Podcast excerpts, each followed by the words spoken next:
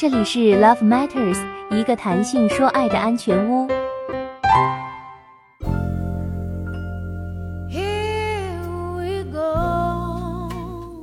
Hello，大家好，欢迎收听谈性说爱。本节目由谈性说爱中文网制作播出。喜欢本节目可以点击红心收藏。了解更多性爱知识，可以登录谈性说爱中文网 the matters 点 cn。生活中，我们总是会发现一个有趣的现象：很多夫妻或是情侣在长相以及性格特点上会有某种相似。我们把这种现象称为夫妻相，在科学上则把这种现象称为选择性匹配。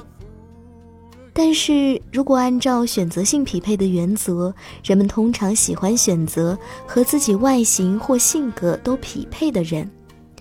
那么就此推测，帅哥就是该配美女，因为颜值高的人有资本选择和自己颜值匹配的人呀。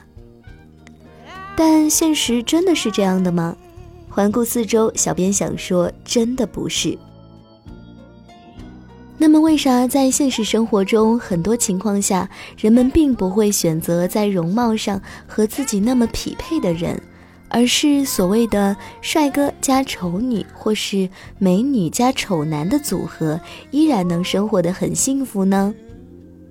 美国的一组研究人员就此展开了研究，他们想看看为什么很多伴侣有着容貌和性格上的相似，但也有些伴侣完全不遵从这个选择性匹配的原则。在开展研究之前，通过对已有研究的回顾，研究人员提出了一种假设：出现这种现象的原因会不会和两个人决定恋爱之前认识的时间长短有关？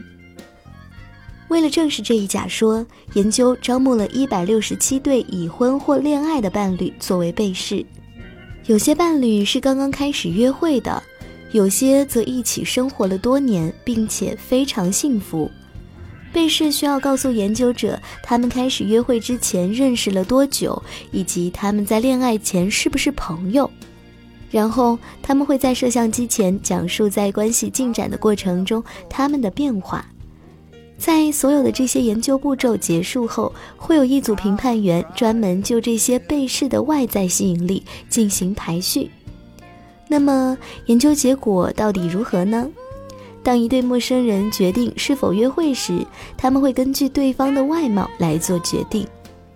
但如果两个人本身就很熟，那么在他们决定约会时就不大会考虑外貌的问题。因为当人们彼此熟悉，他们就会看到彼此身上的很多特点，他们可能会被对方身上的热情所吸引，也可能因为一些共同的爱好彼此吸引。也可能是对方身上的幽默感深深的吸引了他，所以对方身上的特点远远超越了外貌的影响。那么你可能要问了，要具有哪些特点才会吸引别人呢？这就没有一定之规了，而是取决于对方的眼光和喜好。研究还发现，容貌不仅对配对的作用不大，对于未来生活的幸福度影响也不大。所以你看，在这个看脸的社会，我们还是应该相信真爱的。在恋爱或是婚姻关系中，爱和吸引扮演的角色远远高于脸啊！了解更多性爱小知识，请登录谈性说爱中文网 love matters 点 cn，或微信搜索 love matters China，添加谈性说爱公众号。I've given you my heart.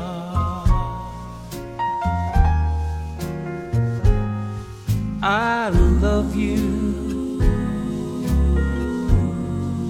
and you alone were meant for me.